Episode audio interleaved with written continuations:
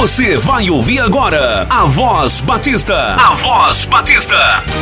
Um programa da Ordem dos Pastores Batistas do Brasil, no extremo norte fluminense, da Associação das Igrejas Batistas e do Seminário Teológico Batista do Noroeste Fluminense.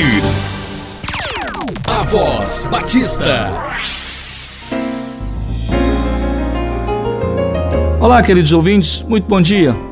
Aqui quem fala é o pastor Rômulo Vinícius Dias, pastor da Igreja Batista de Cubatão e presidente da Ordem dos Pastores Batistas do Brasil, subseção Extremo Norte Fluminense. Obrigado pela sua audiência. Hoje estaremos continuando a falar sobre o ministério da palavra. Ontem iniciamos esse estudo e hoje queremos então completar esta, esse entendimento. Todos os crentes foram chamados por Deus para a salvação.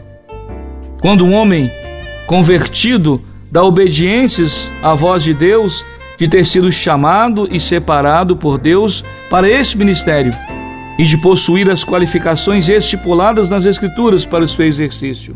Cabe à igreja local a responsabilidade de separá-lo, formal e publicamente, em reconhecimento da sua vocação divina já existente e verificada em sua experiência cristã. Interessante quando nós encontramos em Atos, no capítulo 13, esta verdade bíblica. E Lucas então registra: E na igreja que estava em Antioquia, havia alguns profetas e doutores, a saber, Barnabé e Simeão, chamado Níger, e Lúcio Sirineu, e Manaém, que fora criado com Herodes, o tetrarca, e Saulo, e servindo eles ao Senhor, e jejuando, disse o Espírito Santo: Apartai-me a Barnabé e a Saulo para a obra que os tenho chamado. Então, jejuando e orando, e pondo sobre eles as mãos, os despediram. Esse ato solene de consagração é consumado quando os membros de um presbítero ou concílio de pastores, convocados pela igreja, impõem as mãos sobre os vocacionados.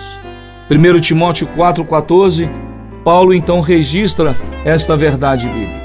Não desprezes o dom que há em ti, o qual te foi dado por profecia, com imposição das mãos do presbitério.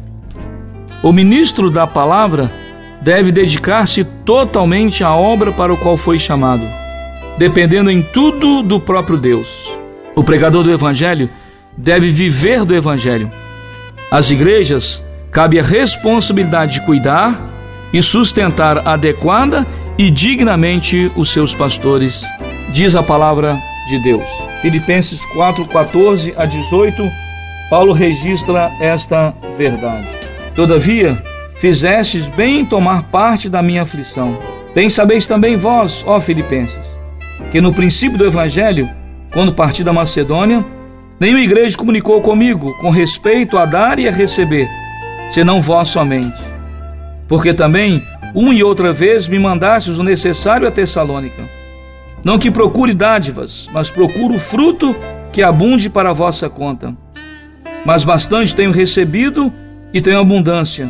Cheio estou, depois que recebi Epafrodito, o que da vossa parte me foi enviado, como cheiro de suavidade e sacrifício agradável e aprazível a Deus.